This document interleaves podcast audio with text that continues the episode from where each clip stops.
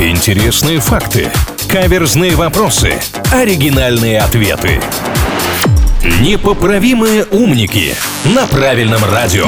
Новый выпуск «Непоправимых умников», новая встреча с господином редактором, которого мы абсолютно приветствуем здесь, на правильном радио. Здравствуйте, господин редактор, как настроение? Настроение хорошее, скоро весна, я уже весь в предвкушении. А вы в предвкушении моего сложного вопроса? Как говорится, всегда готов. В свое время создатели фильма «Конан Варвар» с Арнольдом Шварценеггером столкнулись с серьезной проблемой. Они никак не могли подобрать одного очень важного киноработника. В итоге, рискуя сорвать съемочный процесс, обошлись без него. Без кого? У меня нет однозначного правильного ответа, но я предлагаю Маше пойти путем исключения. Вряд ли там отсутствовал режиссер.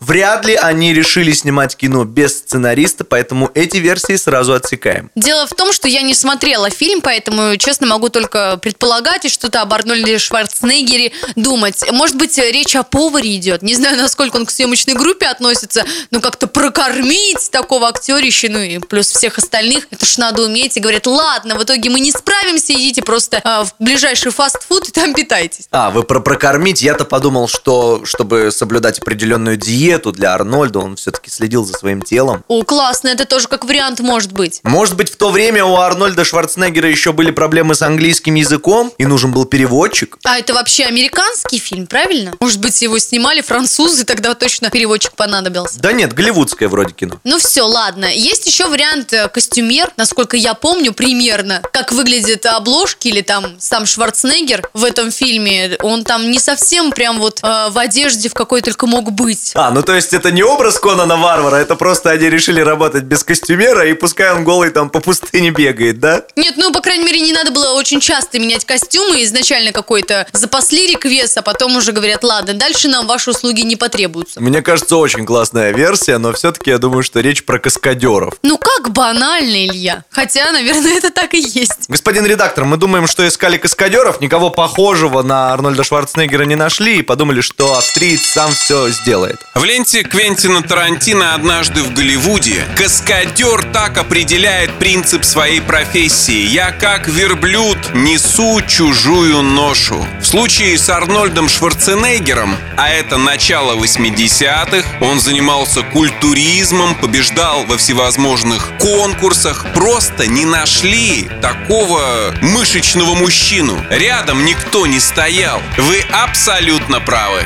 Фраза, которая заставляет нас улыбаться. Хотя признаемся, даже в случае проигрыша мы все равно улыбаемся, потому что всегда рады видеть вас, господин редактор. До встречи в новых выпусках «Непоправимых умников». Спасибо за общение. Непоправимые умники на правильном радио.